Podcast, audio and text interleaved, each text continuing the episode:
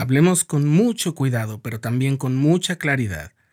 Dios nos ha bendecido con sensaciones sexuales apropiadas y de carácter divino por una razón.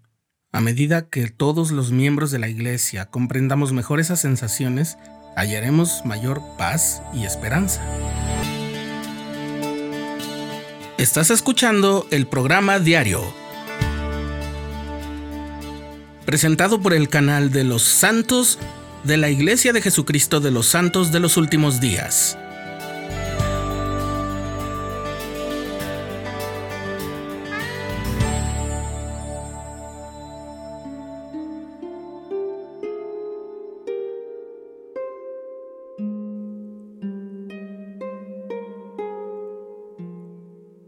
En su segunda epístola a su amigo Timoteo, el apóstol Pablo vio que las personas de los últimos días serían llevadas por diversas concupiscencias, o sea, por el deseo muy marcado de los placeres carnales. Y existe hoy mucha confusión en cuanto a lo que es un entendimiento sano y positivo de la sexualidad. En un artículo de las revistas de la Iglesia aparecido en 2020, dirigido a los jóvenes adultos de la Iglesia, los miembros del equipo de redacción que lo prepararon hacen esta reflexión. Para ser francos, en ciertas maneras, algunos de nosotros, los jóvenes adultos miembros de la Iglesia, también parecemos estar así de confundidos. Y es que abrazar el Evangelio restaurado debe darnos luz y paz en cuanto a cosas que son complejas, no aumentar nuestra confusión ni contribuir al sentimiento de que somos irremediablemente indignos ante Dios. Siguiendo el lineamiento de aquel artículo en una de las revistas de la Iglesia, Estamos usando el término sexualidad para referirnos de forma específica a nuestras sensaciones e identidad sexuales. Y ahora sí, ¿cuál es nuestra postura como santos de los últimos días respecto a nuestra perspectiva de la sexualidad? Hace muchos años, el elder Parley P. Pratt enseñó, Nuestros afectos naturales fueron puestos en nuestro interior por el Espíritu de Dios para un propósito sabio, y estas son las fuerzas que motivan nuestra vida y felicidad. Son el vínculo que une a toda sociedad virtuosa y celestial. Son la esencia de la caridad y del amor. No existe principio más puro y santo. El hecho es que Dios plantó en nuestro corazón esos sentimientos afectuosos cuyo objetivo es el de cimentar nuestra felicidad y unión. ¿Alguna vez habías escuchado una declaración así? Y es de Parley P. Pratt, que vivió en los tiempos del profeta José Smith. También el presidente John Taylor, de por esos días, explicó, Traemos al mundo ese deseo natural, pero al igual que todo lo demás debemos santificarlo.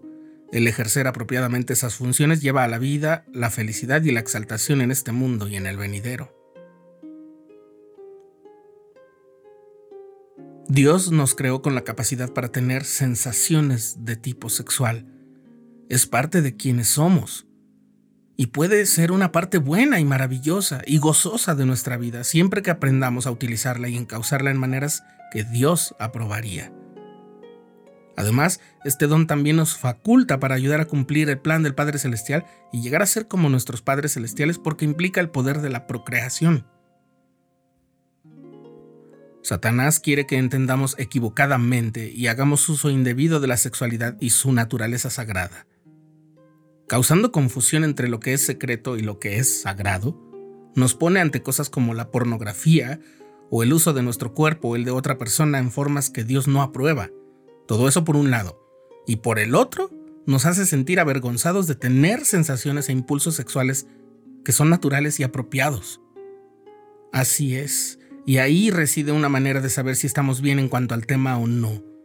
Si tenemos sentimientos negativos hacia nuestra sexualidad por sí sola, quizás no la hemos entendido bien en el contexto del Evangelio. O sea, si tú crees que tener sensaciones e impulsos sexuales en sí mismo es un signo de maldad, o que la sexualidad es un mal necesario para la humanidad, es urgente cambiar esa perspectiva. De lo que se trata es sentirnos cómodos y confiando en el Señor y en el plan de salvación. ¿Cómo lograremos aceptar las sensaciones sexuales divinas con las que fuimos creados? Aquí hay algunas sugerencias. Primero, recuerda que todos somos seres espirituales y también físicos. O sea, dentro de los límites de la ley de castidad, la sexualidad innata no es un impedimento para la espiritualidad, a menos que tengamos una idea deformada de la sexualidad como algo negativo. En la sección 95 de Doctrina y Convenios, el Señor dice que espíritu y elemento, inseparablemente unidos, producen una plenitud de gozo. ¿No crees que también se refería a las gratificantes experiencias que se pueden tener con la intimidad en el matrimonio? 2. Infórmate sobre cómo funciona el cuerpo. Cuanto más entiendas la anatomía y el desarrollo del cuerpo, más comprenderás que las sensaciones sexuales apropiadas son una parte normal de la vida. El presidente Russell M. Nelson enseñó, cada órgano del cuerpo es un don maravilloso de Dios. Y obviamente eso incluye los órganos sexuales.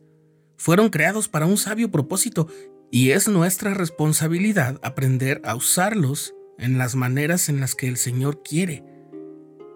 Las bromas y los temas degradantes, vulgares y sexualmente explícitos solo contribuyen a la confusión y la desinformación y a la generación de una actitud equivocada.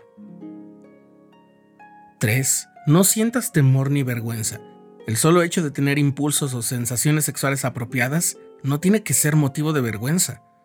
Solamente es pecado si por ellas actúas de forma inadecuada o si contemplas pensamientos inapropiados o lujuriosos. Vivir el Evangelio te ayudará a dominar esas sensaciones, no a aniquilarlas. Si caes en la tentación, el Señor te ayudará a ser limpio de tus pecados mediante el arrepentimiento y podrás estar bien. 4. Cultiva relaciones significativas. Mira, lo físico es solo una parte de la sexualidad. Hay mucho trasfondo emocional en ella. La sexualidad es la forma más especial y elevada que tendrás para relacionarte con esa persona que se haya unido a ti en matrimonio. Y eso no podrá pasar si consideras esa unión solamente como un asunto físico. 5. Tu cuerpo es una creación divina y sagrada. Trátalo con reverencia. Desintoxícate de contenidos en los medios de comunicación que presenten relaciones inapropiadas. La mente humana se acostumbra a los patrones que observa. Por eso es tan perniciosa la pornografía. Dale a tu mente más modelos nobles y adecuados. Finalmente, trata a todos los demás como hijos e hijas de Dios y recuerda que tú también lo eres. No dejes que tu sexualidad sea el aspecto más importante que te defina como persona o como hijo de Dios. La etiqueta más importante que tienes es tu identidad como hija o hijo amado de padres celestiales. El presidente Dallin H. Oaks, primer consejero de la primera presidencia, enseñó, el hecho principal que nos define es que todos nosotros somos hijos de padres celestiales, que nacimos en la tierra con un propósito y con un destino divinos. Cuando cualquier otra noción, sea cual fuere, interfiere con este hecho principal, entonces es destructiva y nos conduce por el camino equivocado.